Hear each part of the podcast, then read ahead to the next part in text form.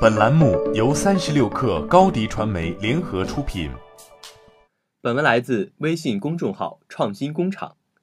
在创新工厂 B to B 企业服务分享会上，曾任阿里巴巴 CEO 的嘉裕基金创始人魏哲，凭借自己长达二十五年的管理和投资经验，为我们分享了创业企业如何筹措资金、如何寻找投资人的干货。一起来听听吧。真正优秀的企业，如果没有生存压力的时候，应该是双向选择。你和你的投资人是对等的、平等的。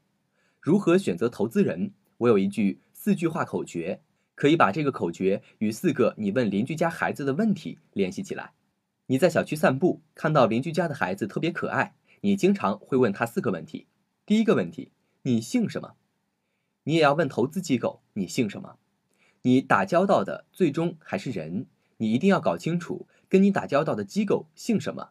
你见到姓这个姓的人没有？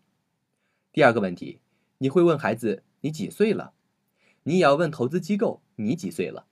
优秀的企业投资人通常会说：“我长期看好你，我长期支持你，我长期持有你。”那么究竟有多长？这就是几岁的问题。这一问题包含了两个层面：第一，基金年限多长；第二。基金现在处于基金期限的第几年？基金基本上都有年限，基金年限跟它是哪一年创立的没关系，你一定要问最基本的，甚至要看文件。请问投我的基金是几年期的？是哪一年设立的？这也就意味着基金还剩下几年。举个例子，八年期的基金现在是第三年，那么这个基金就剩下不超过五年。基金几岁了，决定了基金能陪你多长。第三个问题，你会问孩子你多大了？你也要问投资机构你多大了？这其实是在问基金的规模。管理基金的总规模与你无关，关键在于投资你企业的那期基金规模有多大。基金规模要门当户对，什么情况不门当户对呢？比如你的企业需要一个亿，而投资机构这一期的基金只有两个亿，他一半身家投资在你这里，所以希望天天跟着你，看着你如何用这笔钱。你虽然内心不快，但是从人性的角度考虑，一半身家的投资密切关注也很正常。再比如说，你的企业还是需要一个亿，而投资机构的这一期基金有一百亿，对你企业的投资只占了百分之一，你就算真有困难，也很难找他们寻求帮助，因为你只是他们的百分之一。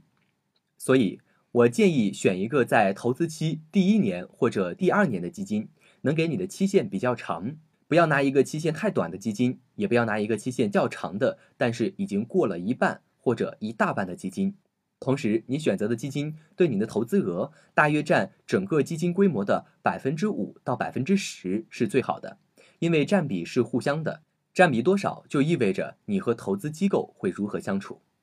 最后一个问题，你会问孩子你会什么？你也要问投资机构你会什么？其实就是说，这个投资机构能够提供给你的钱以外的东西是什么？除了钱，投资机构还能给你什么？你这样提问后，投资人一定会谈很多。怎样检验他说的话呢？我认为有两种方法。第一个办法，实际展示。这个时候，投资人可能会说时间紧迫，来不及展示。那么就需要第二个办法，客户访谈。投资机构是 B，企业也是 B，投资就是 B to B。对这个投资机构最好的调研，就是调查这家投资机构之前投过的企业或者项目。这些企业或者项目都是他的客户，与他们对接进行深入调查。虽然投资机构和被投企业的关系不一定是一辈子，但至少会陪伴你们走过三年、五年甚至更长的时间。我看到过太多投资人和企业家之间不愉快的、有分歧的故事，这不是投资以后的问题。